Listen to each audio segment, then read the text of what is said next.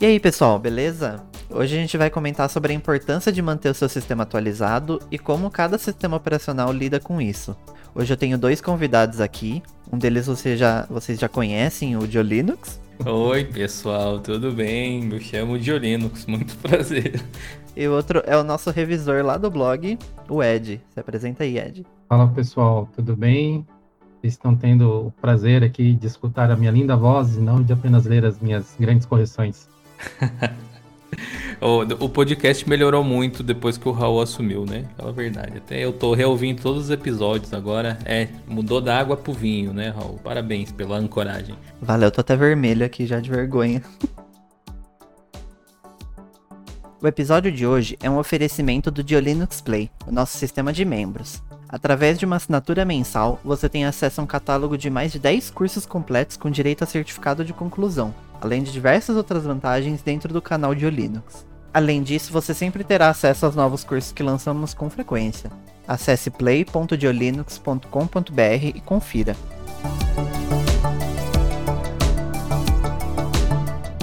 Como já é de costume, agora a gente vai ler os comentários do episódio anterior. Se você quiser aparecer por aqui, é só deixar um comentário no post do episódio lá no blog. O primeiro comentário é mais uma vez do Creu. Ele diz assim: Lembro-me como se fosse ontem, eu executando o Play on Linux para instalar jogos e outros programas no Linux. Bons tempos, mas não quero que eles voltem. Hoje temos ferramentas muito melhores, mas o Play on Linux fez muito parte da minha vida, especialmente no início da minha caminhada ao lado do Pinguim. Assim como o Raul, eu queria me livrar de vez do Dual Boot, mas não consigo ainda devido a outros fatores que, resumindo, são programas desenvolvidos por outras empresas que só rodam no Windows e não funcionam adequadamente no Linux, seja com Wine ou qualquer outro meio. No Windows 10, minha esposa usa uma VM, no VMware, do Windows 7 e a empresa dela só dá suporte ao Windows. Para finalizar, respondendo à pergunta, acredito que as coisas para o Pinguim tendem a melhorar. Eu nem acreditei quando vi o Cyberpunk poder ser jogável no Linux em um período tão curto de tempo. As coisas vão ficar melhor quando os anti-cheats deixarem de ser um problema. Jogos single player são compatibilizados muito rapidamente graças ao Wine e o Proton. A biblioteca de jogos no Linux hoje já me atende muito bem. É, Creu, primeiramente obrigado pelo comentário mais uma vez. Eu vejo que realmente um dos problemas que as pessoas mais têm para migrar para o Linux é, são esses softwares feitos especificamente para algumas empresas que são, são suportados só no Windows e, e, não funcionam nem via Wine, nem de nenhuma outra maneira e acabam prendendo os usuários no Windows sem, sem nenhuma alternativa, né? E quanto ao Cyberpunk, a gente já esperava um pouco que ele fosse funcionar considerando que o Witcher 3, que também é da mesma empresa, também funciona no Linux tranquilamente. A gente não esperava os bugs do jogo, né? Mas isso faz parte, né? E realmente, acredito que hoje o maior problema para os jogos no Linux, como a gente já comentou no episódio passado, é a questão do anti-cheat, né? Eu acho que isso sendo resolvido, a biblioteca vai aumentar ainda mais, que hoje já é grande, né? O segundo comentário é o do Coerza. Ele deixou, na verdade, uma pergunta pra gente. Ele perguntou se existe algum registro do primeiro jogo portado para a plataforma. Eu não consegui encontrar nenhuma fonte confiável falando qual foi o primeiro jogo a vir pro Linux, mas um dos primeiros grandes jogos que vieram pro Linux foi o Doom, que hoje é considerado um clássico aí, né? E foi portado pelo Dave Taylor e foi feito no tempo livre dele ainda. Ele também foi responsável por trazer o Quake, que é um outro jogo clássico, e isso foi o que abriu as portas do Linux, né, para receber alguns outros jogos grandes. Recentemente, o pessoal do Linux Mint lançou um post lá no blog deles falando sobre atualização do sistema. Primeiro falando sobre como é importante você fazer um update do sistema, como é simples no sistema deles, e eles lançaram alguns dados bem interessantes. É, primeiro, eles falaram que 30% dos usuários aplicam os updates em menos de uma semana, o que a gente pode ver também como um dado não muito bom, né? Deveria ser muito maior nesse né, esse número. E um dos dados mais preocupantes é que entre 5 e 30% dos usuários ainda estão na versão 17.x, que é baseada no Ubuntu 14.04, que já perdeu o suporte tem mais de um ano já. Isso é um tanto quanto preocupante. E com isso a gente resolveu fazer um episódio aqui falando só sobre atualização de sistema e comparando como funciona tanto no, no Linux quanto no Windows, no macOS e até nos dispositivos móveis como Android e iOS. Sabe, Raul, eu não sei se eu me impressiono mais com esses dados que o Linux Mint trouxe ou se porque eles fizeram um post fora de época dentro do blog deles. Mas achei super curioso, né? Esse, esse lance de atualização do Linux Mint. É, eu acho que todos nós já testamos ao menos o Mint, ou já usamos até por algum tempo. E o sistema de atualizações do Mint é um dos que eu mais gosto de todos os sistemas operacionais, eu acho super discreto, super funcional. O gerenciador de updates tem vários recursos, mas isso não quer dizer que o pessoal aplique os updates, né? Sim, é. Eu também eu acho que, principalmente dentro do. Acho que não só dentro do universo do Linux, né? Acho que no geral, eu diria que é um dos melhores aplicativos, né, para fazer update. Só que aí um dos problemas é que ele, como, como ele não é tão intrusivo, né, digamos assim, nem todo mundo usa, né? Nem todo mundo faz update e acaba saindo esses dados aí, né, de gente num sistema que só de tempo de suporte já faz um ano que acabou, né? Mas de fato é um dos melhores atualizadores que tem aí no mercado. É fácil de usar, é, é super simples. E ele tem bastante ferramenta interessante dentro dele, né? Dá até para mudar a versão de, de kernel, dá para fazer bastante coisa. Então, é, eu até tava conversando com o Raul, que antes da gente iniciar as gravações, e esse post do Mint, ele fala bastante sobre a plataforma, mas eu penso que ele fala muito mais sobre o tipo de usuário que a plataforma atrai também, né? porque são normalmente usuários que eles estão tão focados ali na estabilidade, né, e nas coisas que o Mint entrega, e estão demonstrando assim uma certa despreocupação até com a segurança deles mesmos, né? A gente criticou, a gente, eu quero dizer assim, pessoal da área de tecnologia, né, criticou fortemente os usuários de Windows 7 aí por não quererem largar o osso, mas nós temos aí o pessoal usando um Mint que está sem suporte há quase um ano também, né? Justamente, eu acho que eh, chega a ser um efeito colateral deles terem esse lance de, de ser LTS ou qualquer coisa assim, que a pessoa, a pessoa às vezes instalou pensando, não, vai ter vários anos de suporte, mas tipo, não é que você instalou e não precisa fazer mais nada, né? Justamente você precisa instalar os updates que vêm através desse suporte ali e tal. Vocês acham que, no caso do Linux Mint específico, ele atraiu também um perfil de usuário que não manja muito de tecnologia e está ali utilizando o sistema? Porque esse comportamento de não atualizar quando precisa de uma ação deliberada do usuário, me parece ser uma coisa bem de uh, usuário comum, doméstico, amador, sei lá, como você quiser chamar, aquele usuário final, sabe? Não muito técnico. Ah, isso com certeza. É... Eu vejo que muita gente, né, quando vem pro Linux, primeiro passa pelo Linux Mint, até por conta, né, do visual dele ser parecido com Windows. E querendo ou não, tem muita gente que vem e tem conhecimento de tecnologia e quer sempre aprender mais, mas tem gente que simplesmente quer mudar de sistema, mas não, não tem esse conhecimento a fundo, então eu acho que eles acabam atraindo também muita gente, assim, com um nível básico também. Sem contar, né, as pessoas que vão e, e tipo, mudam o computador, sei lá, da avó, por exemplo, e colocam o Linux Mint porque já tem uma transição mais fácil ali, ela que já tá acostumada com Windows, por exemplo. E assim, se você não ensinar ela a fazer atualização do sistema, ela não vai fazer, sabe? E aí acaba acontecendo essas coisas, né, que pode ser um tanto quanto perigoso. Pra ser justo, na verdade, no caso do Mint, essa só não é uma opção que vem por padrão, mas o Mint Update, ele tem a função de auto-update pode configurar para ele mesmo aplicar as atualizações automaticamente sozinho quando sair. Aí não precisa intervenção do usuário necessariamente. Talvez seja o caso de fazer isso uh, nos computadores dessas pessoas, mas isso também levanta uma questão, né? Esse, inclusive, é um assunto quente de debate em comunidade de tech, especialmente. Eu diria que a galera que se importa com privacidade ou controle, sobretudo o usuário Linux, que naturalmente é mais chato para esse tipo de assunto, uhum. É, que é, tipo, devo deixar o meu sistema operacional fazer as atualizações por mim, tipo, automaticamente, igual o Mac faz, igual o Windows consegue fazer, o Android, ou, ou como é que deve ser o comportamento ideal? É, é mais vantagem você pensar na segurança do usuário e colocar por padrão que o sistema atualize automaticamente, tipo, até mesmo o Fedora tem por padrão isso na Gnome Software, ou, ou o ideal seria deixar na mão do usuário, igual o Pop OS faz, que não tem nem a opção de você colocar para auto-atualizar. Você tem que você mesmo manualmente lá atualizar. O que vocês acham que é melhor? Eu vejo que as distribuições elas deviam, principalmente as distribuições que são empresas, né, que vendem um produto, elas deviam adotar posturas mais claras sobre isso, né? É, você já citou, Gil, em diversos vídeos de análise de, de, distribuição, quanto é inútil, na maioria das vezes, aquelas welcome que aparecem né, quando você instala o sistema operacional pela primeira vez, aquelas telas de, de guia, né, de apresentação do sistema operacional. A do Mint, se eu não me engano, e a do Manjaro são as únicas que dão a opção de você ativar ou desativar recursos dos sistemas direto nessa tela. A maioria das outras são apenas informações assim, ah, esse botão fica aqui, clique ali que vai acontecer tal coisa.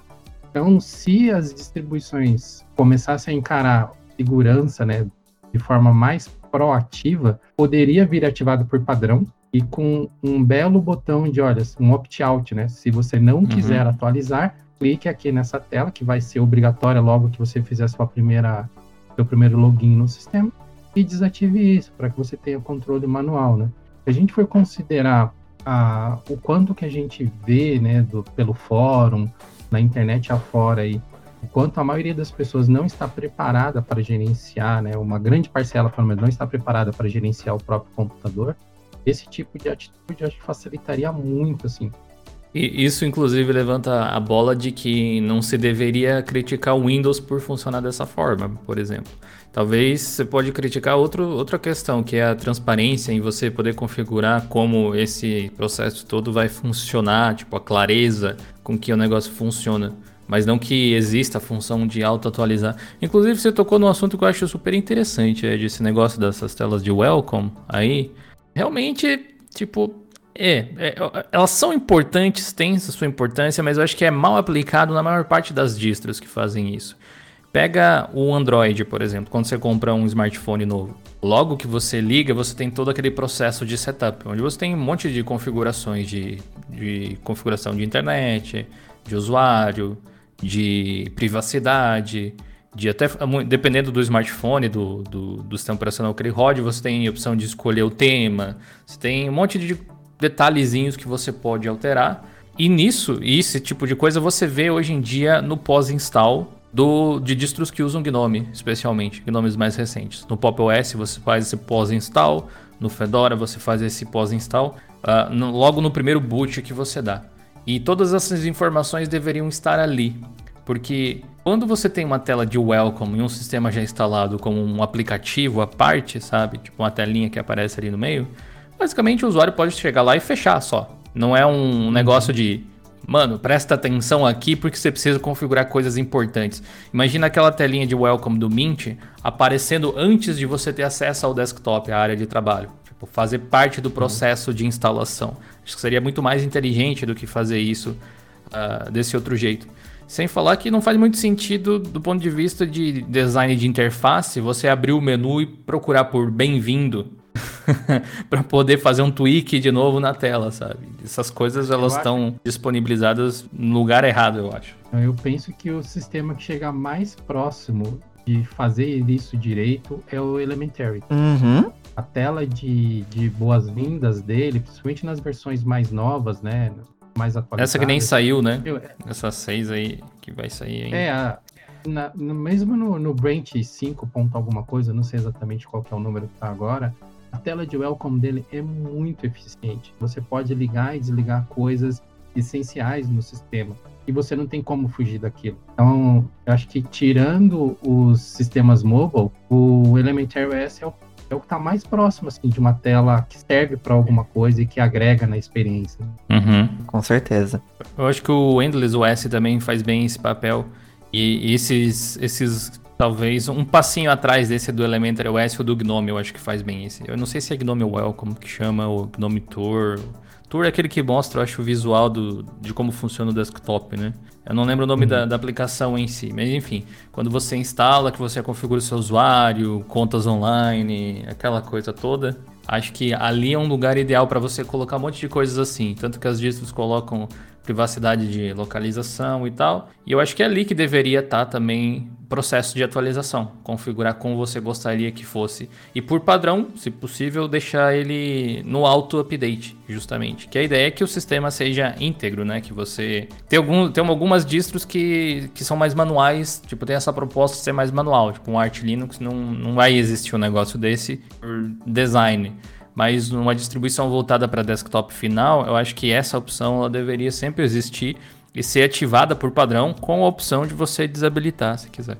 Uma distribuição que implementa a atualização meio que automática e funciona muito bem é o Clear Linux da Intel. Ele baixa lá os flatpaks dele e a hora que você rebuta a máquina e fala, ó, tem uma atualização aqui, espera aí. Demora é, é... cinco minutinhos, está instalado. Isso, isso, isso, é uma coisa que eu não curto muito, para falar a verdade. Acho que existem formas melhores de lidar com, com essa questão.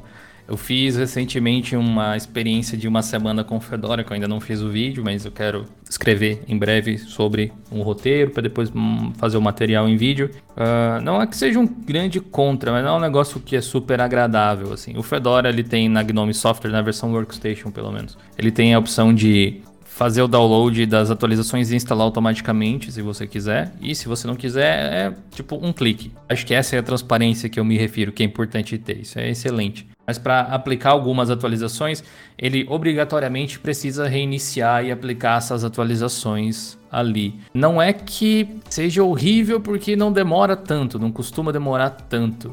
Mas também é aquela coisa, eu estou ligando o meu PC, eu tenho que esperar a atualização acontecer. Eu vou desligar ele, se eu marcar aquela opção, é claro, né, para instalar as atualizações. É, eu tenho que esperar também. Quando, na verdade, se eu desmarcar aquela opção de instalar as atualizações enquanto reinicia, eu vou ficar, vou ligar ele de novo e as atualizações que eu já baixei não vão estar aplicadas. E tem distros como o Ubuntu mesmo, o Pop, o próprio Mint, que conseguem aplicar esses updates quando possível.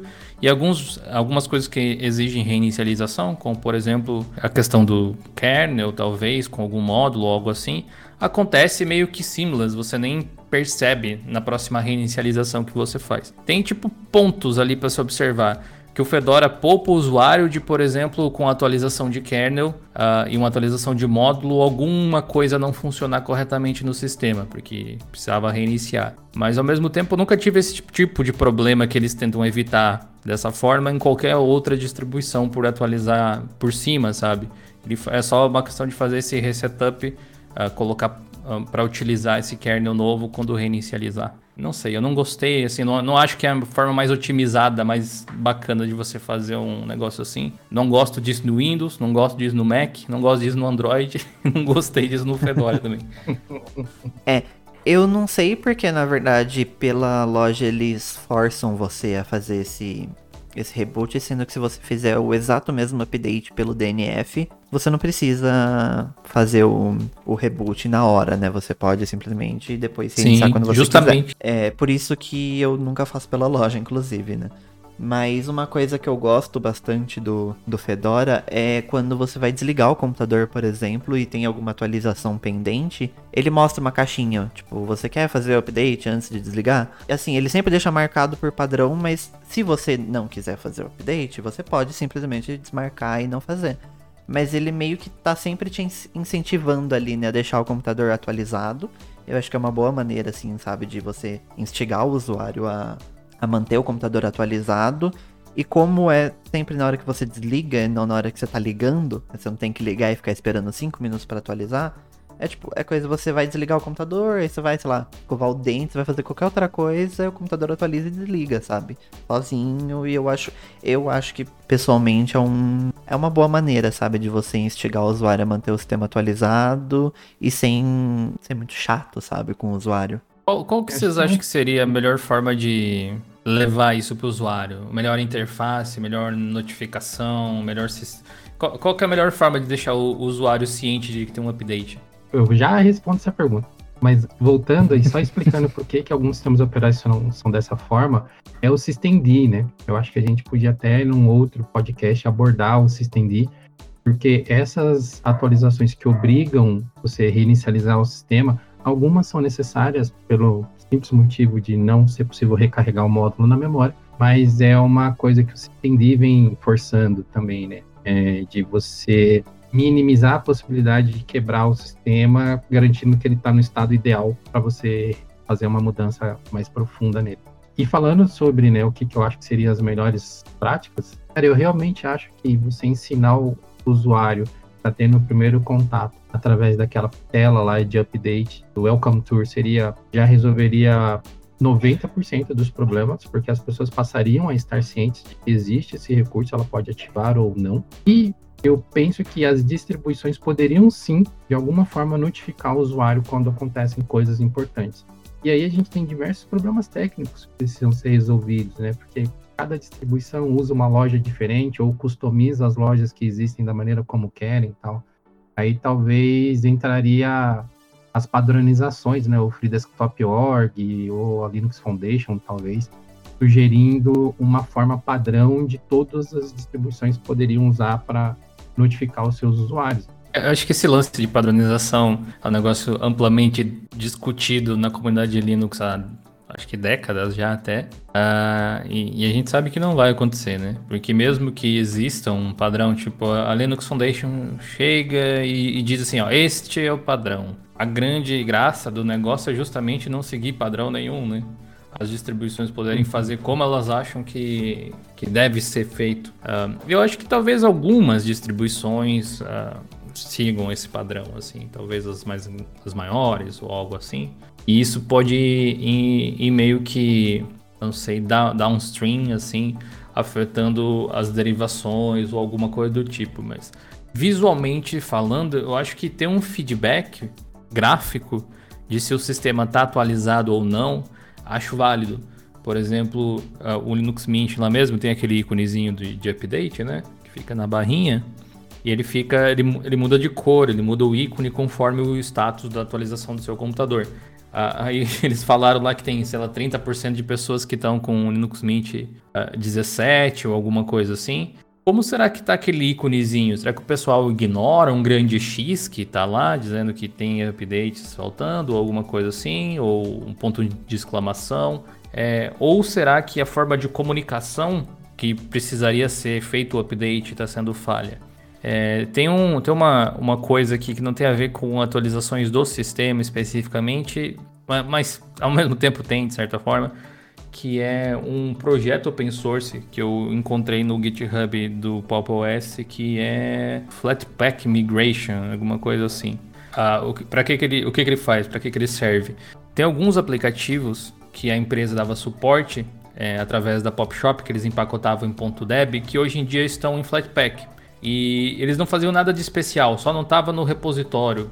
E, e, é mais fácil hoje em dia você indicar para as pessoas, olha, a gente vai deixar de manter isso aqui porque já tem Flatpak, seria um trabalho redundante. E eu lembro claramente do caso do Spotify. E apareceu uma notificação aqui no meu sistema, tipo uma notificação normal, no caso do Gnome aparece no centro da tela ali, um balãozinho daqueles, é, que dizia assim, uh, a gente vai deixar de empacotar o, o Spotify em .deb com o tempo. Se você quiser, você já pode fazer a migração para Flatpak. Aí você clicava naquele íconezinho, ele automaticamente removia o seu .deb, copiava os dados daquilo lá, instalava o Flatpak e fazia tipo, restaurava o backup. Então ele fazia uma transição automaticamente. E eu acho que falta às vezes esse tipo de coisa, só que para atualizações do sistema como forma geral, porque eu acho, tipo, não tá atualizado deveria ser algo que por padrão criasse algum incômodo no usuário, porque é a única forma dele estar tá protegido. Que houvesse sim opções e ele dizer: não, ok, já vi, não me importo, não quero eu que mando aqui, tira esse negócio da minha frente mas que a notificação primária fosse um pouco mais saliente, digamos assim, que o Mint conseguisse mandar uma notificação, ou que existisse, sei lá, uma forma de, de eles informarem os usuários uh, de uma forma mais assertiva, tipo, olha, você está em perigo, você está usando um, um, software aí que não recebe updates há meses já. O que, que, vocês acham? Deveria ter algum tipo de indicativo visual nisso? Tipo, o Ubuntu mesmo salta aquele aplicativo do nada lá de auto-update que eles têm, de atualização de Tem alguma forma inteligente de fazer isso sem ser invasivo demais? É, é difícil, é difícil, porque só do fato de estar tá aparecendo já lá a, a telinha lá, de, tipo, tem atualizações disponíveis. Já tem gente que acha que aquilo é intrusivo demais, sabe? Então, eu acho que a gente fica naquela de até que ponto é intrusivo ou não. Assim, eu acho que principalmente nessa questão de update do computador, de sistema, né, quando a gente fala de segurança também, eu acho que tem que ser um pouco mais agressivo para manter seguro. Agressivo assim, né? Não é tipo, você vai atualizar porque eu quero e acabou. Não é bem assim, mas, mas tipo, deixar bem claro, sabe? Que seu computador tá em risco, mas é, com, quando a gente fala né, de Linux, a gente sempre tem a questão da liberdade também junto, então fica meio difícil você falar, não, você tem que fazer isso, e, e sempre vai ter o usuário que é teimoso, que não vai querer atualizar naquela hora, essas coisas, e a gente sempre vai entrar nessa questão, né, de vai ter gente com o sistema desatualizado, gente que não, não sabe que precisa atualizar, acha que a atualização do sistema é só para ter novas, novas funcionalidades, e porque tem muita gente que vê, né, o, ah, o novo Linux Mint, ah, não teve nada demais. Mas às vezes tem uma atualização de segurança ali. Pode não ter recurso novo, mas Verdade. seu computador vai estar seguro. E tem gente que não atualiza por causa disso, mas mantenha o computador atualizado, né? É, eu acho que é um pouco complicado isso. É, você não precisa estar na última versão, no caso do Mint, necessariamente, mas precisa estar com os updates aplicados, os patches de segurança ali e tal, porque não é o númerozinho que te torna seguro necessariamente, né? Tanto que, sei lá, distribuições empresariais ou até mesmo os Androids que a gente vê em um monte de smartphones nunca estão necessariamente nas últimas versões do kernel ou qualquer coisa assim, mas eles têm os patches de segurança atualizados. É, você tem que estar no mínimo numa versão suportada, né, ainda, que não tenha Isso. atingido o end of life, né? Mas assim, ouvindo aí as colocações de vocês, eu acho que me ocorreu talvez o grande motivo do porquê dessa bagunça assim, em termos de atualização de sistema operacional, quando a gente fala das diversas distribuições Linux, e é a grande bagunça que são as notificações. Por exemplo, o Linux Mint ele tem, sei lá, cinco desktops, né? Cinco interfaces gráficas que eles mantêm ativamente. Cada uma Acho que delas tem- acho que tem com um três. esquema de notificação. Três? XFCE, Mate e Cinnamon. É, isso. Ah, eles têm a versão Debian Edition também, que é só Cinnamon, eu acho. Daí é uma outra Não, base, quatro, no caso. Pelo menos. né? Uhum. Então você vê, nessas distribuições, nessas interfaces gráficas diferentes, provavelmente as notificações se comportam de forma diferente. né? Você pega outros ambientes, tipo o Gnome, tipo o KDE, ah, o Deepin e qualquer outro aí. A maioria deles implementam formas diferentes de sistema de notificações que podem ser system-wide, né? É, abertas a todas as aplicações ou mais restritas como o próprio Elementary faz. O Elementary desenvolveu um, um sistema, não chega a ser proprietário, mas é um sistema próprio de notificações que só existe nele. E aí, meio que fica para cada criador de distribuição criar, então, um sistema de notificar os usuários, que pelo que você comentou, Gil, foi mais ou menos o que o pessoal da System76 fez, né? Ó, preciso notificar, como que eu vou notificar? Criei aqui um aplicativo que vai fazer esse trabalho para mim, né? Porque não dá Exato. para confiar nos recursos embutidos no sistema, né? É, é, um dos problemas, né, agora que você falou disso, na verdade, acaba batendo. Acho que os problemas vão respingando uns nos outros, né? Um, da- uma das coisas que gera isso é justamente a falta de foco em alguma coisa. É, quando, eu- quando eu vejo assim, poxa, eu tenho uma base de usuários ali, no caso do Mint, e eu não consigo manter esses caras atualizados de forma alguma. É vantagem eu gastar minha energia em tantas interfaces diferentes, ao invés de focar em melhorar um produto em uma só, tipo, só no Cinnamon, só na versão Ubuntu. Talvez manter a Debian Edition, porque ela, aquela questão de vai que o Ubuntu explode, né? Alguma coisa assim. A- a- acho, acho que faz um, um sentido, faria sentido eles focarem um pouco mais, porque aí ah, todas as soluções que eles forem desenvolver não precisam ser cross-interface. Agora eu pensei, agora que você falou isso, me, me- sabe, quando acende a lâmpada em cima da cabeça, assim, iluminou o quarto. Ah, o, o lance lá do, do Welcome, que a gente já falado antes, ele é do jeito que ele é no Mint, justamente para poder funcionar nas outras duas interfaces também.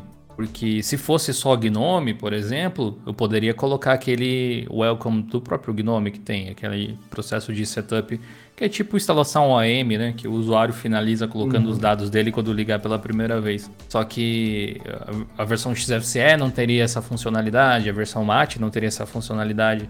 Tudo bem, a versão Cinnamon não tem essa funcionalidade também.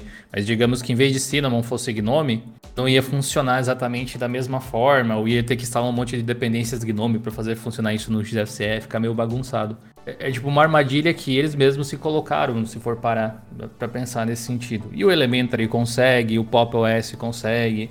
Uh, até o Ubuntu dá para se dizer que consegue também ter algo semelhante nas versões mais recentes, porque é um sistema só. É uma distro só.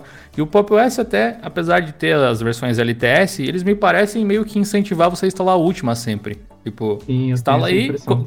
Quando sair a nova, você atualiza para nova e assim você vai indo, porque apesar de essa ter uma base LTS, teoricamente a montagem do sistema é para não fazer diferença nenhuma para você usuário final. Eu ainda tenho minhas raízes ubunteiras, então eu tô usando a versão LTS, mas vai saber, né? De repente, com o tempo muda. Com o lance dos Flatpaks, fica mais estável também fazer essa migração, porque você sabe que vai funcionar.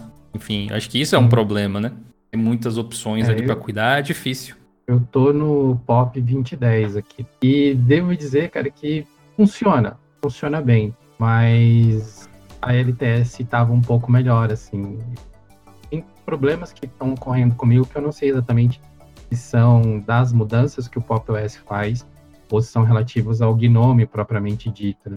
Mas com alguma frequência eu tenho a interface do Gnome reiniciando, sabe quando você aperta o Alt F2 e dá um R? Uhum. Você vê Sim. o Gnome morrendo e ressuscitando, assim. Isso acontece uma vez por dia, mais ou menos. Né? E não é exatamente um problema, porque eu não perco dado nenhum quando ele faz isso, né? De alguma forma. Mas quebra seu fluxo de trabalho, tira sua atenção do que você está fazendo e tal. É, enfim, é um, não deixa de ser uma porrinhação, né? Uma incomodação ali. Sim, realmente, realmente curioso, né? Porque a, o lance de você atualizar seria para corrigir bugs, mas na, a gente sabe que no mundo de desenvolvimento de software, quanto mais tempo você deixa o negócio da mesma versão e debugando, mais estável ele tende a ficar. É tipo uma troca que você faz de novidades por estabilidade ali e tal. O que levanta a questão de que uma vez que ficar de repente fazendo atualizações assim possa ser inviável, até mesmo, tipo, uma, um dos processos de atualização que eu, que eu acho interessante de fixer release é do Fedora, que eles têm 13 meses, se eu não me engano, de uma versão para outra. Então dá tempo, eles lançam a cada seis meses mais ou menos uma nova. Então dá tempo de você até passar duas versões até que precisar atualizar de novo. Aí tem gente que usa rolling release que vai dizer nem conheço, nem sei do que se trata.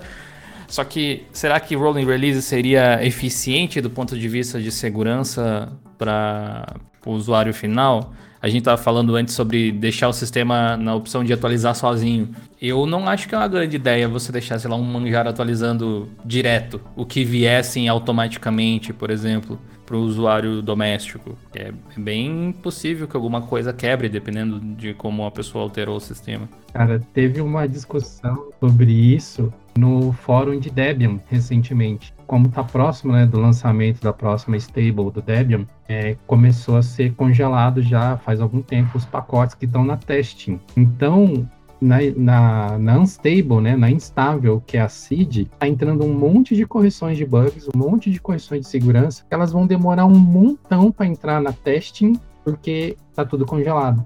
Eles têm que passar por uma série de homologações antes de poderem ir para testing. Então, teve, tinha um bug lá que eles estavam discutindo referente a um SSH, se eu não me engano, e já estava corrigido no seed fazia, sei lá, 15 dias e tem sinal de aparecer no teste ainda em tese deveria ser mais estável, né? Então, uhum. é, a rolling release tem esses problemas, né? Ao mesmo tempo que ela corrige os bugs que todo mundo já identificou, os bugs que já estão sendo trabalhados, ela vai introduzir novos.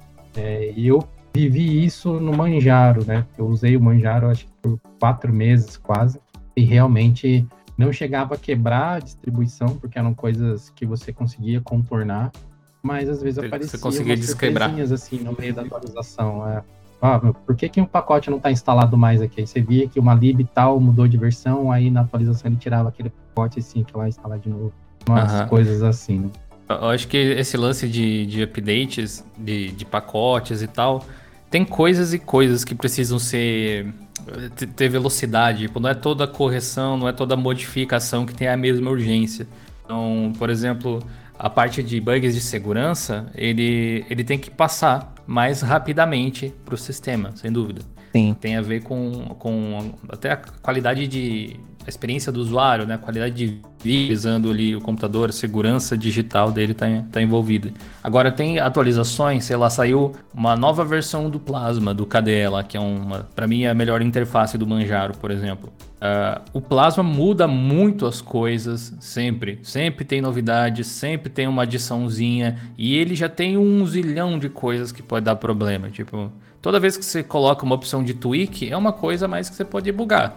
Né? Tipo, a questão de entropia básica. Quanto mais opções você tem, mais coisas você tem para dar problema, teoricamente. Uh, e, e, e não é tão urgente assim ao menos na minha concepção, que o usuário receba a última versão do Plasma, tipo, rapidamente, assim que lançou, uma semana depois, alguma coisa do tipo, porque abre mais possibilidade dele ter uma experiência ruim do que ter uma experiência boa na maior parte das vezes. Não é à toa que até mesmo o Plasma tem versões LTS para pessoas que precisam colocar em um sistema e garantir estabilidade, sabe?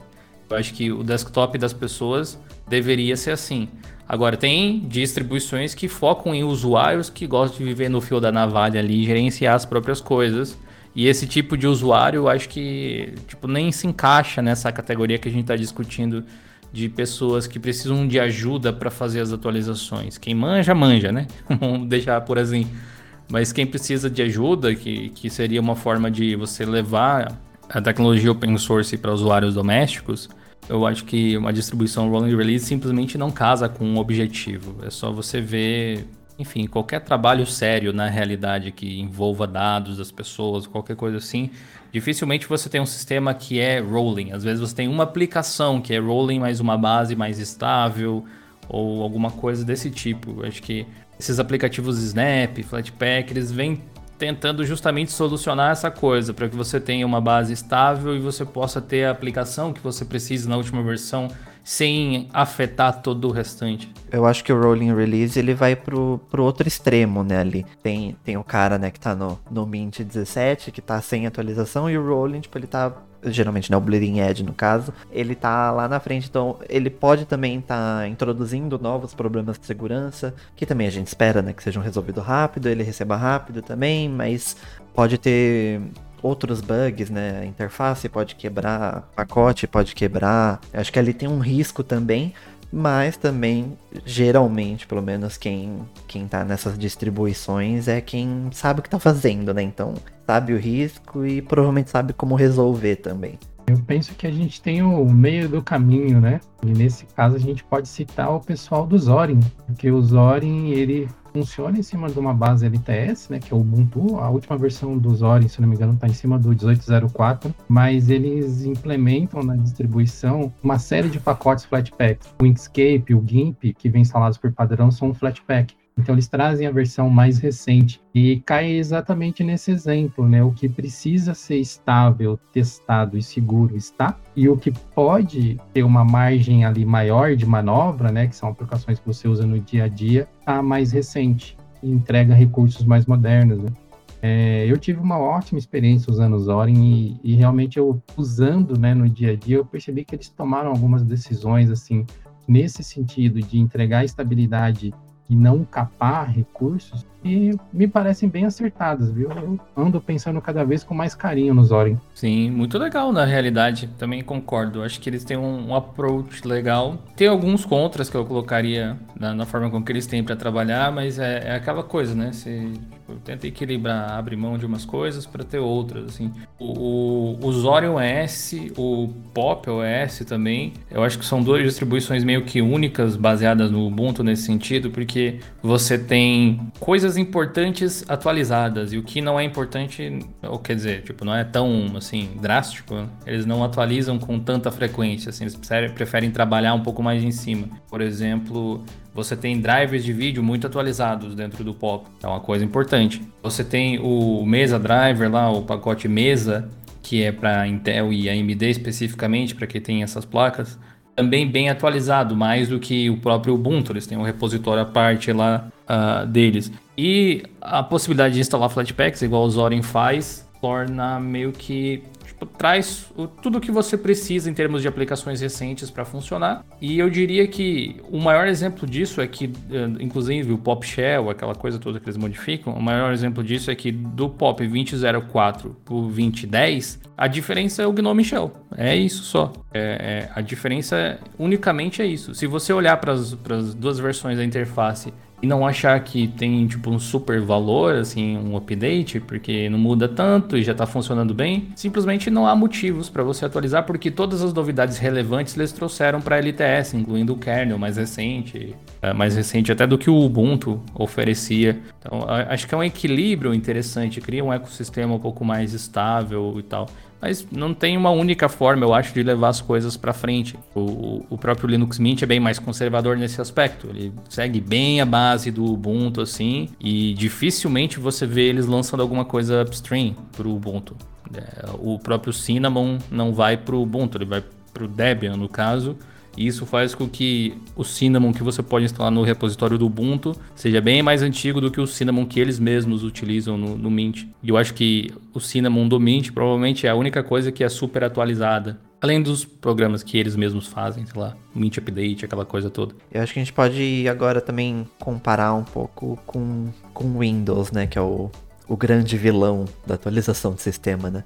Que eu já vi muita gente falando que veio pro Linux só por causa do Windows Update, né? Porque o, o, o, Windows Update, né, ele, ele tem essa questão que ele força você a atualizar o sistema. Você não pode simplesmente negar, né? E isso também acaba acontecendo em algumas situações que você tá no momento de pressa, e você vai ligar o computador e você tem que esperar uns 5 minutos ele instalar uma atualização, que você também não sabe qual é, que é uma situação muito chata, mas, mas a gente também entra naquela questão de mas será que isso não é bom para o usuário? Porque isso tá garantindo que ele tá sempre na última versão. Teoricamente, com menos bugs, menos problemas de segurança, mas. Difícil agradar gregos e troianos, né? Sim, até, até onde isso é bom, até onde isso é ruim, né? Pra, pra falar a verdade, eu acho que o sistema de atualizações do Windows, o problema não é nem o sistema de atualizações por si só, tipo, o lance de atualizar sozinho ou qualquer coisa assim. Até porque você tem opções de configuração para modificar isso. Você pode desligar ele, eu acho, ou adiar ele, ou pedir para atualizar somente em determinados períodos do dia. Uh, mas a questão é que eu acho que é muito difícil de um usuário leigo entender. O que, que eu quero dizer com isso? Uh, quando tem uma atualização é, no Mint, vai, por exemplo, ou no, no, Pop OS também, é bem tranquilo. Falo, falo do Pop porque é a que eu estou usando aqui, eu posso abrir a Pop Shop e ver como é que tá. Mais fácil de exemplificar. Mas quando tem uma atualização, o que acontece? Você tem uma notificação no sistema dizendo tem update. Você clica lá, ele vai mostrar quais aplicativos tem update. E você clica em atualizar. Se aplicativo.deb, você digita a senha. Se é Flatpak, nem precisa. Ele simplesmente atualiza.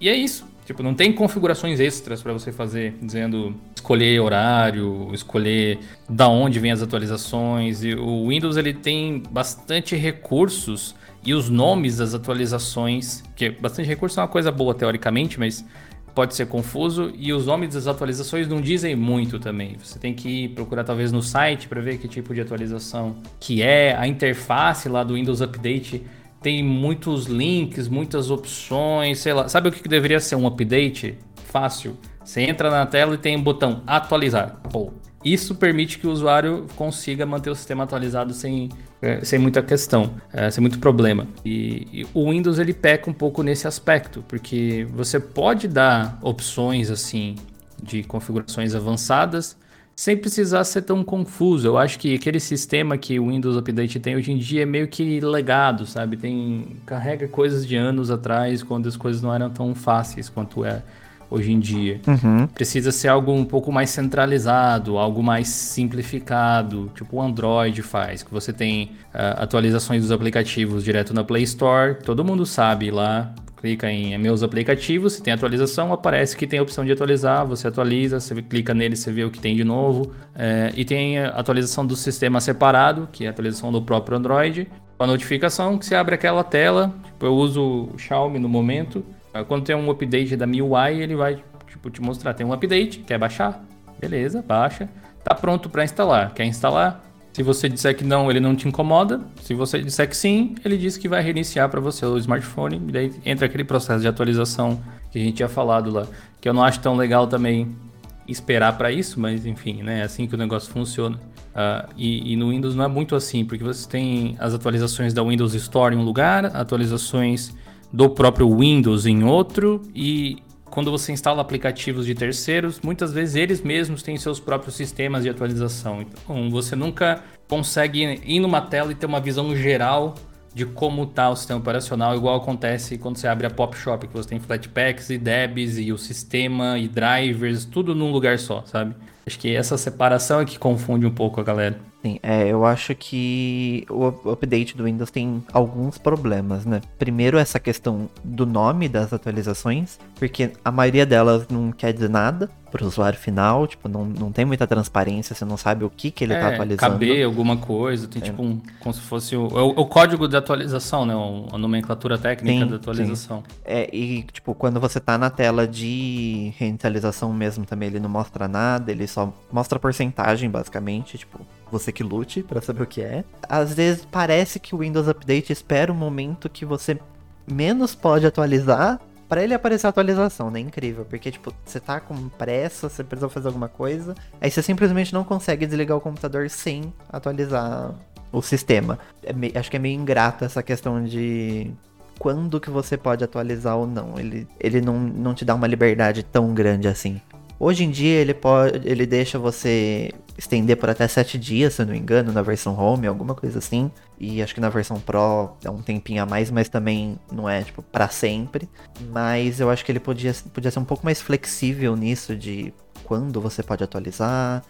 Atualizar, acho que sempre dá preferência para quando você desliga e não para quando você liga. Porque geralmente quando você tá desligando o computador, você tá mais tranquilo do que quando você tá ligando já para usar, né? Pelo menos ao meu ver. É, e, provavelmente. E eu acho também que uma questão que eles poderiam fazer é justamente dar a possibilidade dos aplicativos de usarem um lugar centralizado para atualizar, né? Não ter que cada aplicativo ter a sua atualização independente. E se tivesse igual, né, funciona no Linux, né, que você consegue atualizar todos os softwares na loja, eu acho que isso ajudaria bastante também, não só os aplicativos, né? Tipo, você consegue ter um lugar centralizado, quanto até se você vai entrar lá para atualizar, por exemplo, seu Spotify, você já consegue ver que tem uma atualização do sistema, você já vai aproveitar e manter o sistema atualizado. Eu acho que uma coisa ajudaria a outra e, e acho que seria muito bem-vindo para o sistema. Mas é, é uma zona, né? Sim, eu, é, acho que é, o, o, que a gente entende do, do Windows é que ele sofre por ser o, do tamanho que é. Né? O Windows, é, querendo ou não, como o sistema que hoje é o dominante aí do mercado desktop, ele tem que lidar com diversos ambientes, diversos tipos de instalação, diversas formas de se usar o sistema que são muito diferentes umas das outras, desde o totalmente gerenciado automaticamente até a nossa bisavó lá, que tem um, um tabletzinho com Windows que a Dell vende. Então, eu acho que isso toda essa fragmentação de, a, de aplicabilidade do sistema faz com que ele tenha problemas, né? Todos esses que vocês citaram aí. E, sei lá, até um ano atrás o Windows 10 tinha quatro formas diferentes de você utilizar ele, né? Até acho que dois anos atrás. Porque tinha o update legado, que já vinha do Windows 7 e anteriores, esse novo padrão de update agora que eles têm, que é nessa interface toda clean tem os updates da loja e tem os updates por sistema automatizado ainda. Então, assim, a gente tem a gente tem muitas formas diferentes de fazer a mesma coisa. E o plano da Microsoft, que eles já divulgaram anos atrás, né, é consolidar todas essas atualizações na loja. O, grande sonho da Microsoft é que a loja vire, assim como é na maioria dos sistemas operacionais mobile, o local para você baixar tudo quanto é tipo de update. Mas eu não sei se nós vamos estar vivos para ver isso acontecer, porque uhum. é uma mudança muito grande de paradigma, né? Imagina você falar para Adobe, ó oh, Adobe, sabe esses softwares que vocês vendem milhões aí, que é o dominante do mercado? Então, se você quiser continuar disponibilizando de nosso sistema operacional, você vai ter que publicar ele na nossa lojinha lá. Mas, mas eu acho que eh, se tem alguém no desktop que poderia fazer isso, é a Microsoft também. A Apple já faz, e eles têm bem menos market share, né? Então, aí a gente entra na briga de cachorro grande, né? Porque todo mundo tem poder de barganha nessa discussão, né? É, o Windows tem o poder de barganha de ser a plataforma maior do mercado, mas ele é a maior plataforma do mercado porque ele tem mais ferramentas, ou ele tem mais ferramentas porque ele é a maior plataforma do mercado.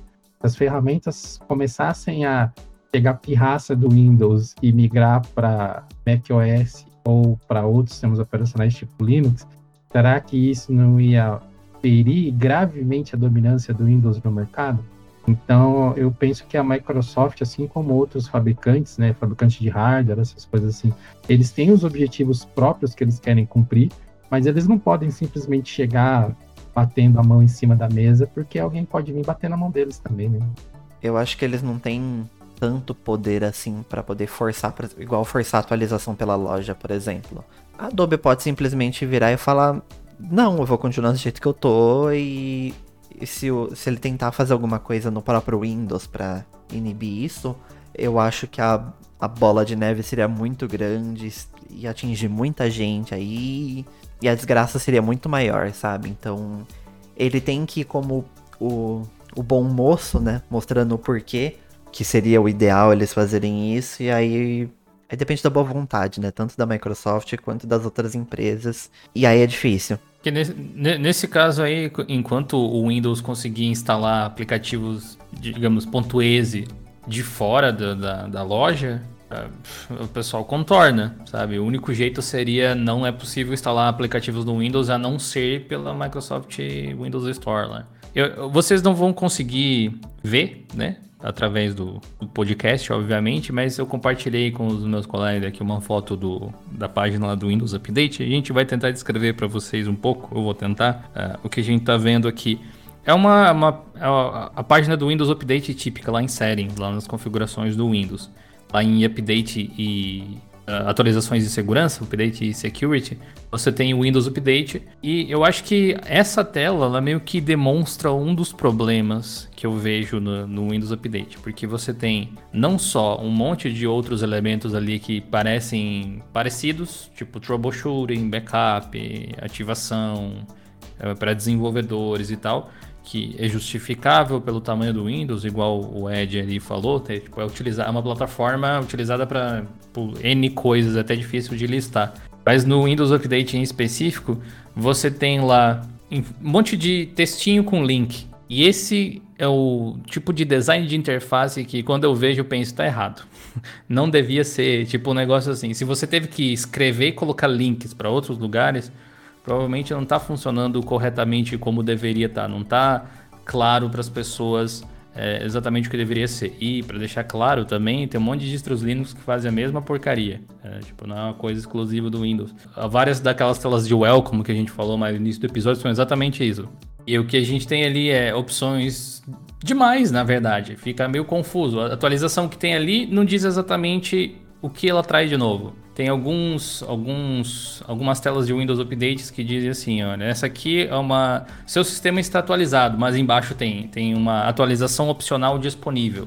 E aí diz assim, sei lá, uh, update cumulativo do Windows 10 versão tal para uh, sistemas para computadores baseados no x64, atualização KB 451294.1, baixe e instale agora no link ali sem dizer exatamente do que se trata. E, e, esse é um dos problemas, né? E isso aqui é só uma atualização do Windows em si. E a, e a descrição diz assim: nós vamos apenas perguntar para vocês sobre os updates, eh, exceto aqueles updates que são requeridos para manter o Windows rodando perfeitamente. Nesse caso, nós vamos instalar automaticamente esses updates, com essa configuração meio que padrão.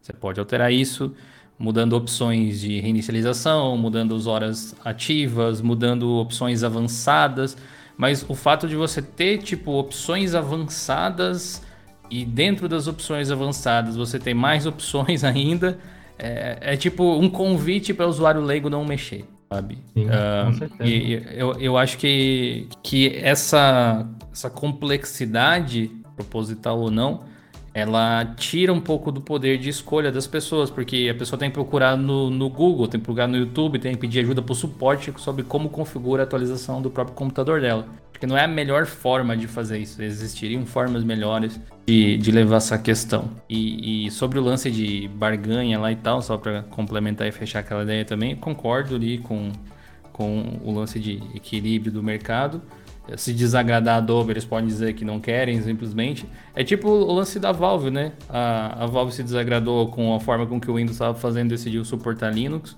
E olha só o estardalhaço que aconteceu no mercado nos últimos anos, só porque eles resolveram fazer criar suporte com uma plataforma alternativa, ainda que não seja plenamente concorrente. Né? A gente falou mais sobre jogos no Linux no episódio anterior do Geocast, então você pode voltar e ouvir caso não tenha ouvido ainda. E algumas dessas coisas aqui no Windows Update seria relativamente simples né, de resolver. Tipo essa questão de update para a versão 1803. Assim, isso não significa nada, né? Você não sabe que versão é essa, é essa a última versão? Não é? Não sei. E é, poderia ser feito algo simples que a Play Store, por exemplo, faz. Uma caixinha do lado, você clica, aparece o que há de novo. Aparece lá, update de não sei o que, nova ferramenta, não sei o que lá, tipo, e, e, descrever mesmo o que acontece, o que vai ter nesse update, né? Mas assim, a gente também sabe, igual o próprio Ed falou, que é um sistema, tipo, acho que são o quê? Mais de um bilhão de, de usuários que tem Windows, alguma coisa assim, é um número muito grande. Muito grande e, e tipo, é o Windows 10, né? Não, não é igual o, o, o Linux pode fazer, né? Tem um, uma versão do Linux para servidor. Você pode fazer uma versão específica para gamer, você pode fazer uma versão específica para segurança. É, ali não, ali ele tem que atender todos esses mercados em um único sistema. Então, qualquer coisa que você mudar, você pode desandar para os outros e deve ser um risco assim muito grande que eles correm a qualquer coisa, né? Um exercício que a gente pode fazer para entender por que, que o Windows é dessa forma é pensar se as distribuições Linux não trabalhassem da forma como elas trabalham. Se elas fossem rolling release stable, uma rolling release LTS, é o que o Windows 10 é. Ele está sempre sendo atualizado, está sempre com iterações novas de funcionalidades e de ferramentas, mas ele não pode quebrar. Sim. É, é um. É um, não deveria, é um né? conceito que é. Exatamente. Mas vocês concordam que é uma dicotomia, assim, que é uma coisa que não deveria existir? Você ter uma coisa constantemente atualizada, estável? É, é quase que incoerente, né? Pensar dessa forma, mas é o que eles tentam fazer. É, e, é, inco assim, é incoerente, eu... por isso que dá problema na realidade, né? Os problemas de update que, que se tem em volta e meia ali. Claro que não é para todo mundo, é, tem algumas, alguns, algumas condições específicas, mas é, é, justamente essa a questão.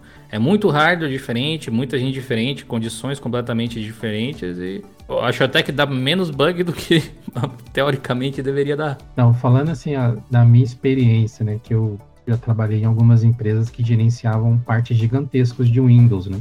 É, de diversas versões, Windows XP, 7, 8, né? O 10 era novidade na época que eu estava nessas empresas ainda, então ainda haviam poucos. Cara, é, é uma batalha ingrata quando você começa a pensar em gerenciamento de updates no Windows, porque você tem muitas variações e sistemas legados que não podem ser quebrados, e é de novo a briga do LTS que precisa estar estável, né? Ou do o bleeding edge que precisa estar estável, né? Às vezes você tem o mesmo aplicativo que precisa funcionar no XP, no 7, no 8 e no 10. Né? E como você consegue fazer isso? É, melhorou muito, assim. Eu acompanho bem o Windows, principalmente desde a versão 8.1 para frente, em, em, termos de, de como que ele está se comportando. Eu sempre tenho ele instalado aqui na minha máquina em algum HD.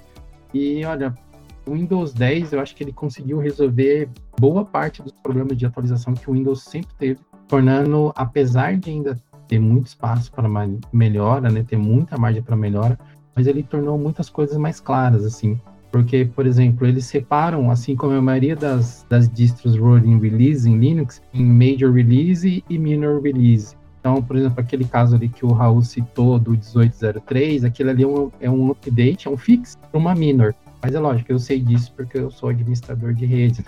O usuário normal vai achar aquilo ali uma bela de uma salada de, de números. Mas aquilo é um fixo para uma minor. Quando Além disso, ele, diz, ele diz também, esses números dizem, perdão por interromper, eles dizem também a data de quando foi lançado, né? Ano e mês. Sim, isso é bem bacana, porque dá para você se situar de alguma forma, né? Um usuário que tem um pouco mais de olhar para observar essas coisas, ou um pequeno administrador, ele vai ver essas paradas. E quando você tem um, um, fix ou um update para uma major release, ele aparece separado nas telas mais recentes do Windows Update. Então você pode ter todas as atualizações, os patches daquela versão que você tem instalada aplicados. Se tiver uma nova Major, ele aparece separado. E aí só é possível fazer o update para Major reiniciando o computador. Então, sim, melhorou. Eu acredito que eles aprenderam um pouco com a forma como os Linux, né, as distribuições Linux e o macOS vêm trabalhando com, com atualizações, né? E tá, tá caminhando para uma, uma coisa bacana. Sei lá, gostaria de pegar uma máquina e viajar para o futuro para ver tudo sendo atualizado pela loja, mas é, eu, eu, acho que o que seria um, um, um, game changer, assim, dentro do sistema de atualização do Windows, seria de fato ser tudo centralizado num lugar só. Todo e qualquer programa que você sabe tratar cada, cada um dos programas instalados no, computador como um pacote, é do jeito que o Linux faz, e você ter claramente atualização para cada um desses componentes, assim. E todos os aplicativos que você instalou em um lugar só, tanto pela loja quanto fora, é uma, é uma unificação difícil de fazer. Mas eu acho que o Windows 10 no momento atual até teve esse update que é. Eu acho que é 20, 20, 21, H alguma coisa, não sei. Que mudou um pouco o design de algumas aplicações legadas. É, é mais uma amostra de que esse Windows 10 atualmente ele está em transição para o que a Microsoft imagina que o Windows deve ser, eu acho. Uh, tem muito legado justamente para dar suporte, que não pode quebrar clientes de décadas às vezes, e é o mesmo sistema operacional para você que quer jogar Minecraft. Então tem que criar algumas concessões e, e ter várias telas que, uh, se dependesse só do usuário que vai comprar um computador agora, talvez não precisasse. Eu acho que esse, esse novo Windows uh, que a gente mostrou, o 10X, até num vídeo recente, aquele para dispositivos com duas telas e tal, é, é, meio que uma, uma, uma, ideia do que poderia ser se não precisasse dar suporte para toda essa tralha ali de, de muitos anos de utilização. Ah, quem sabe a Microsoft uhum. consiga afinar esse Windows há mais tempo e a gente possa utilizar ele com, com maior tranquilidade, mais transparência, entendendo um pouco mais sobre o que está acontecendo ali, pelo menos. Já que não dá para ver o código-fonte, mesmo que você seja avançado, que pelo menos fique claro para qualquer um que for observar ali do que, que está do que está se tratando. Esse update faz isso especificamente. Aí você decide se quer ou não atualizar. Isso, é, essa seria a condição ideal para mim. Assim, acho que vai demorar um pouquinho, mas você vê que a Microsoft, aos pouquinhos, eles estão, sabe, caminhando para deixar cada vez o Windows mais, mais redondinho. Eu acho que um dia a gente chega lá sim, viu? Essa questão também de atualizar os aplicativos pelo sistema, acho que isso ajudaria muitos desenvolvedores também, né? Porque é menos uma preocupação para eles, né? Porque eles simplesmente vão liberar o update lá pela loja e acabou, sabe? Você não precisa manter uma interface para update e, tipo, sei lá, libs, essas coisas, para poder fazer o update funcionar sabe? É sempre uma dor de cabeça menos, sabe? Igual a própria Adobe mesmo, que tem aquele software da Creative Suite lá, não lembro qual é o nome do, do updater deles mesmo. Mas, tipo, tem um software só para fazer o update dos softwares deles, sabe? É tipo, o launcher do Adobe Cloud. Sim, né? é tipo, cada software tem o seu updater, isso é confuso também pro, pro usuário, e é arquivo redundante, é o software maior do que ele deveria ser. E eu acho que isso num, numa visão mais ampla, assim, seria útil para todo mundo, né? Mas é aquele negócio que vai demorar para chegar, né? Eu sei que o, o, episódio focado em jogos foi o anterior, mas acho que um exemplo, assim, é o concurso, né? Indiscutível de como updates pode ser uma, uma tarefa, gerenciar updates pode ser uma tarefa ingrata, é quando a gente fala de lançadores de jogos, né? Você quer jogar, você tem a Epic Store, você tem o Steam, você tem a Battle.net e tantos outros aí. Cada um atualiza seus programas de maneira separada, independente. E às vezes você tem quatro, cinco lojas atualizando programas ao mesmo tempo, né? É uma zona. Verdade. Um ótimo exemplo, perfeito, na verdade. Ao mesmo tempo, você pode pegar esse mesmo exemplo e pegar tipo a Steam, que seria o equivalente ao Windows das lojas de games, e observar como eles gerenciam updates. Que eu, eu nunca vi, tipo, alguém. Pode ser que tenha, né? Porque as pessoas têm, encaram a tecnologia de forma diferente, mas de forma geral, acho que as pessoas não têm dificuldade de entender como elas deixam seus jogos atualizados, sabe? E quando tem atualização, fica geralmente descrito exatamente quais são os bug fixes e tal que são feitos, ou que conteúdo foi adicionado. Claro que isso depende muito do desenvolvedor também, mas no caso do, da, do Windows, a própria a Microsoft faz ele, então poderia ser mais claro sobre que cada um desses updates ali uh, tá fazendo, eu imagino.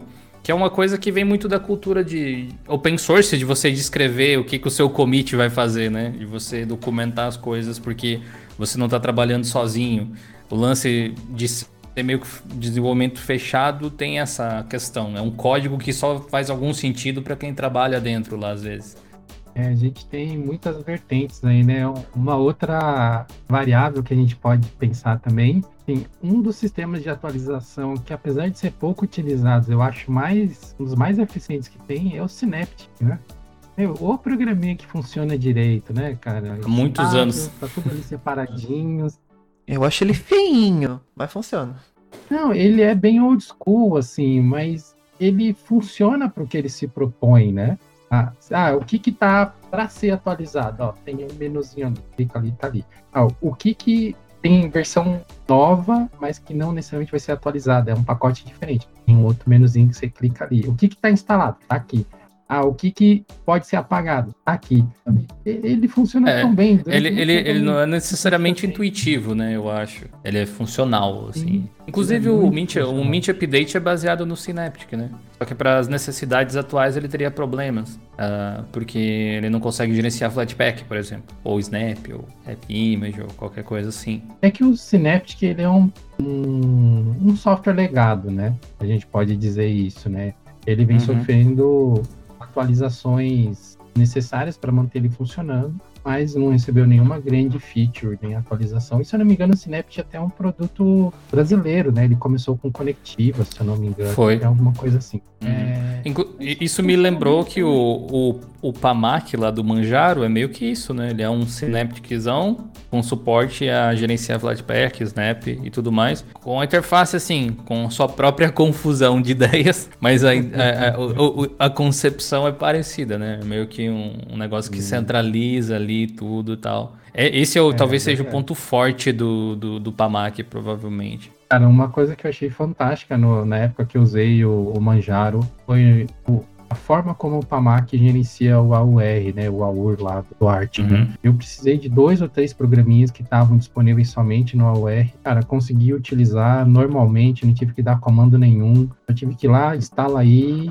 boa. Depois fui lá no, no menuzinho do Gnome e comecei a utilizar, sabe? É, facilita muito, ao mesmo tempo que apresenta o perigo, né? Porque no AUR a maioria dos softwares não são curados, né? Então você tanto vai ter coisas muito legais, como você pode ter coisas que vão prejudicar a sua máquina ou a sua segurança. Cabe ao usuário é, gerenciar isso e usar da melhor maneira. Né? É, o- o- a própria questão de você saber o que é o AUR já é, tipo, um- alguns degraus acima do que o usuário comum É. teria, sabe? Ou Um, um jeito que, que, o, que o. Além do, do redesign da interface do PAMAC, que eu acho, tipo, para atingir o usuário doméstico inadequada, uma coisa que o Fedora faz que eu acho que qualquer distro deveria fazer, pelo menos na Gnome Software, é assim: ah, tem algumas questões sobre gerenciamento de repositórios.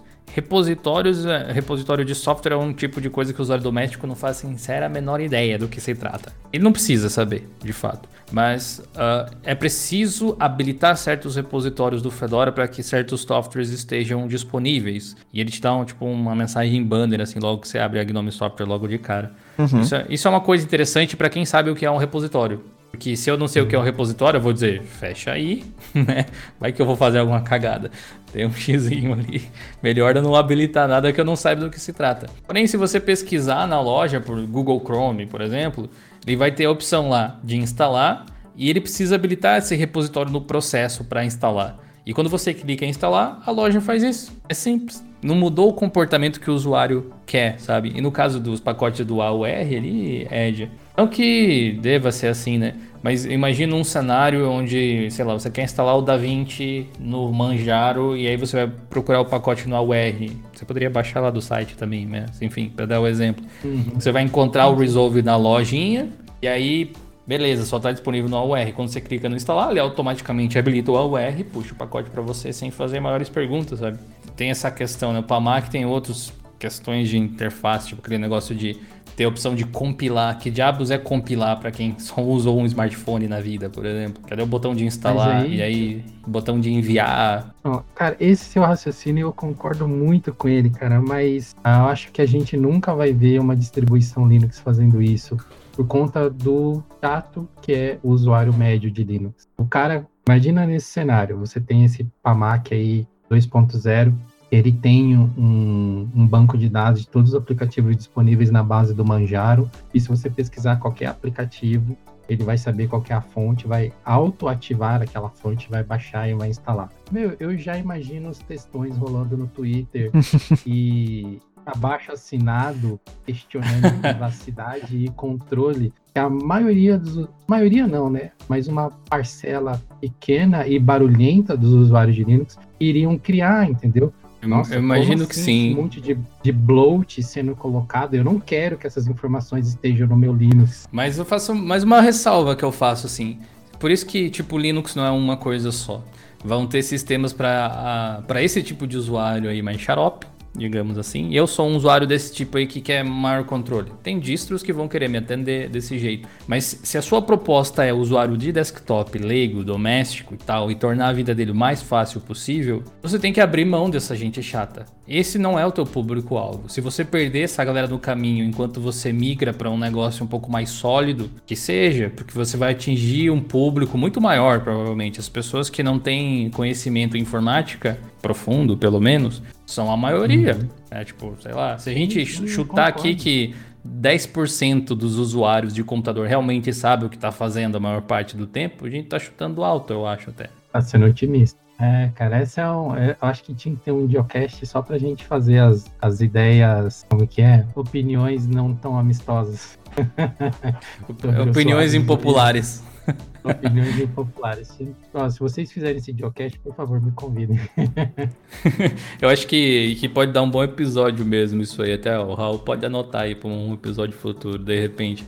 É porque essa questão aí tem muito a ver com o próprio gerenciamento do projeto. Eu acho que, que tem a ver com a própria definição de o que você é e o que você quer ser no futuro.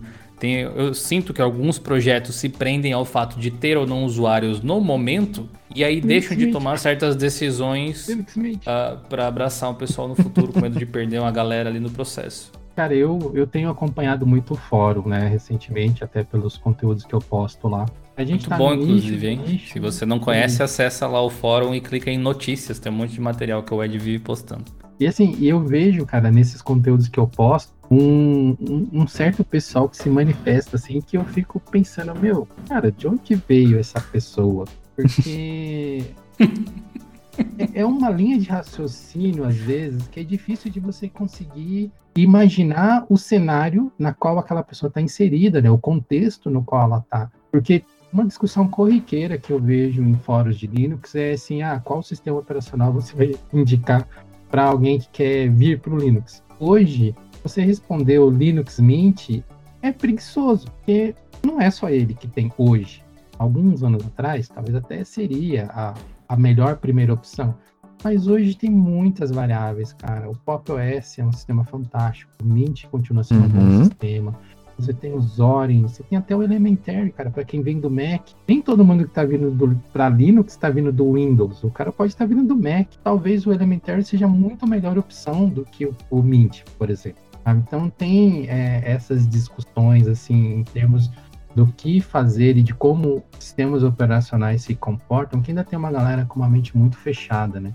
E isso de certa forma limita poder de mudança dos desenvolvedores, limita com aspas gigantescas, mas quando você tem uma, uma parcela da sua base de usuário corresponde, né, a essa minoria barulhenta, querendo ou não, isso respinga nas decisões que o projeto toma. Né? próprio Linux Mint foi deu exemplos disso, né? Quando eles estavam fazendo aquela atualização de paleta de cores, eles voltaram atrás. E parte da base deles se manifestou negativamente. Eu tenho muitas amadas e muitas discussões, e algumas até bem delicadas, né? Quando a gente começa a falar de formas como os sistemas são disponibilizados e como que eles são atualizados, né?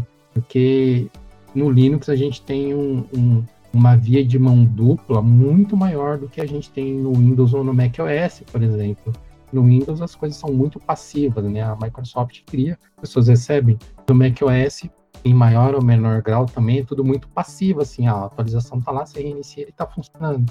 Mas no Linux tem muito mais interferência nos Linux. É, é, é, é, tipo aquele meme que tem, né? Que tipo, teve uma atualização do Windows, a pessoa já fica, eita, vou ter que reiniciar. É, tipo, no, no, no, Mac, a pessoa lá, não, olha só, só 99 centavos.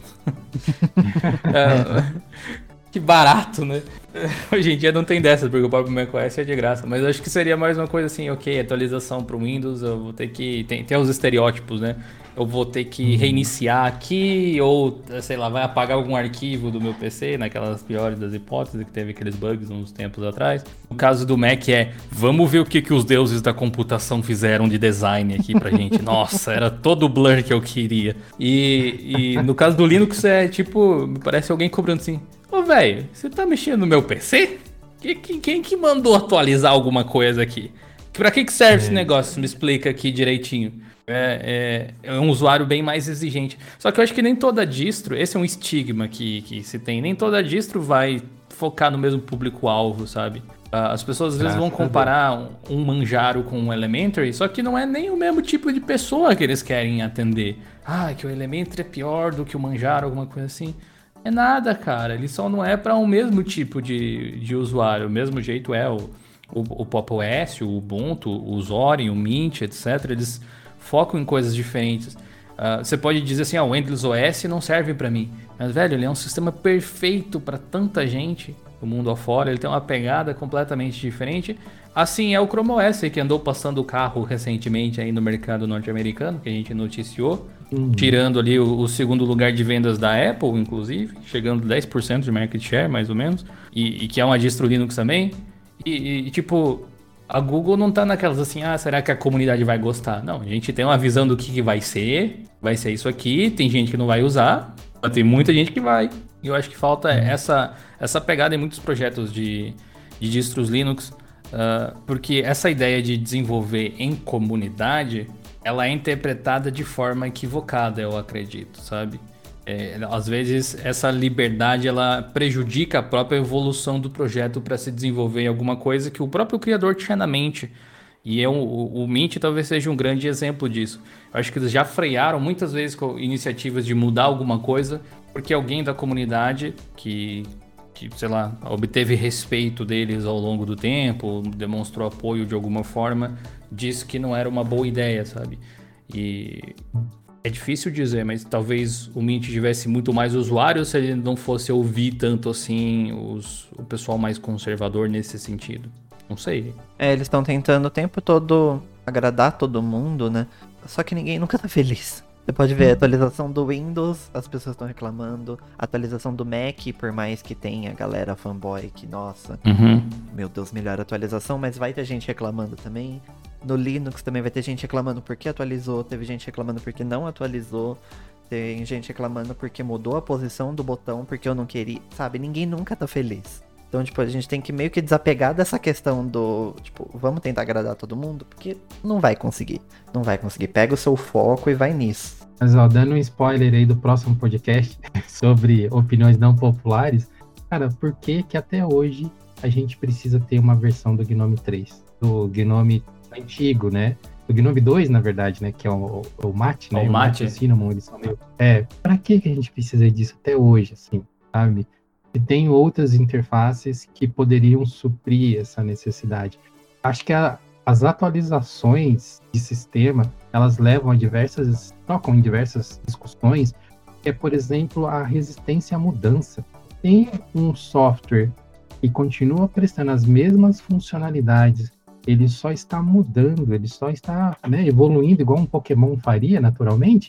Cara, por que não acompanhar essa evolução? Para que se prender e. É porque e, o pessoal esse... quer que seja um Digimon, Ed, não um Pokémon. Porque quer que evolua, mas consiga voltar para a forma anterior, assim que a pessoa quiser, entendeu?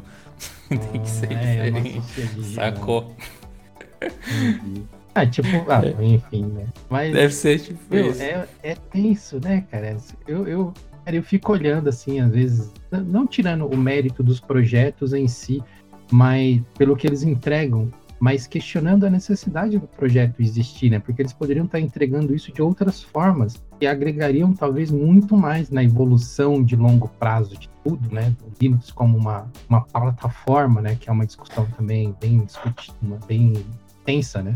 Uhum. Eu fico pensando, pô, imagina se o Mate, o Cinnamon, o LXDE, LXQT, o XFCE, meu, se esses caras trabalhassem juntos, Imagina. Ah, é, eu, eu, eu, deixa, eu, deixaria o meu comentário pro próximo episódio também, mas, mas já dando spoiler, assim, eu acho que esse, esse tipo de coisa é simplesmente o efeito colateral de você ser livre, na realidade, né? É, é tipo, por que, que eles não se juntam?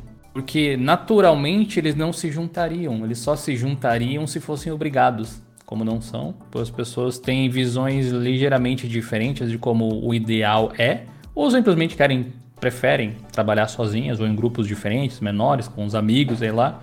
E a liberdade do software livre permite justamente a expressão técnica desse tipo de pensamento, que é você gerar alternativas, basicamente, né?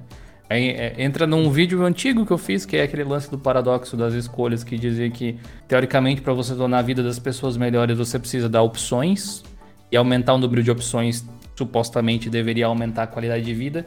Só que quando existem muitas opções, existem estudos já que mostram que a gente se perde, a gente não consegue lidar com uh, um, uma quantidade enorme de opções para você escolher. Você gasta mais tempo nesse processo do que realmente fazendo algo importante. É tipo, sei lá, tem um catálogo gigante na Netflix, você passa 40 minutos escolhendo o filme e dorme nos primeiros 15. O distro hopping é um claro exemplo disso, né?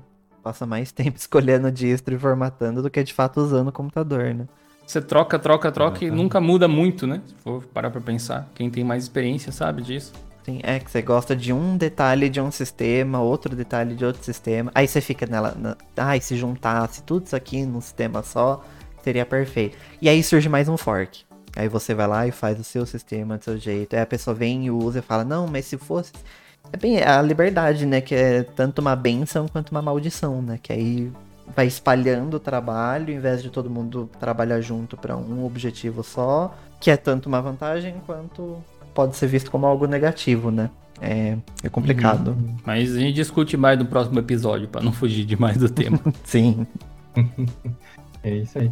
E, ainda falando sobre updates né, no, no mundo Linux, então, para os posts que eu tenho feito no fórum, eu tenho testado diversas, diversas distribuições Linux que normalmente eu não usaria. Né? Por exemplo, eu testei o OpenSUSE Tumbleweed, testei o Silverblue do Fedora, estou testando o Mad Linux, né, recentemente, que é um projeto brasileiro aqui, e cada uma delas você vai pegando né, essas nuances de como elas são atualizadas, como elas são disponibilizadas. Eu achei o, o Yast, né, que é a ferramenta de atualização do OpenSUSE, uma ferramenta fantástica se você é um, um administrador de sistemas, mas é um terror para um usuário padrão. Uhum. Um bilhão de opções para você fazer um bilhão de coisas diferentes. E eu ficava olhando, eu que não sou um usuário leigo, ficava olhando para aquele e falava onde eu clico aqui? sem, sem, sem, falar que eles põem muitas opções para você fazer merda no sistema, né? Sim, então, assim, é, é muito difícil, muito difícil. E, e, entra de novo, né? Qual é o tipo de usuário que as distribuições pretendem atingir, enfim, quais são os objetivos de longo prazo. Tá? Mas essas distribuições talvez não tão mainstreams, que estão focadas mais no público empresarial, por assim dizer, né? Elas acabam oferecendo ferramentas mais automatizáveis, né, para que você possa controlar a partir de um servidor ou de um painel de controle e não tanto amigáveis né, para o usuário.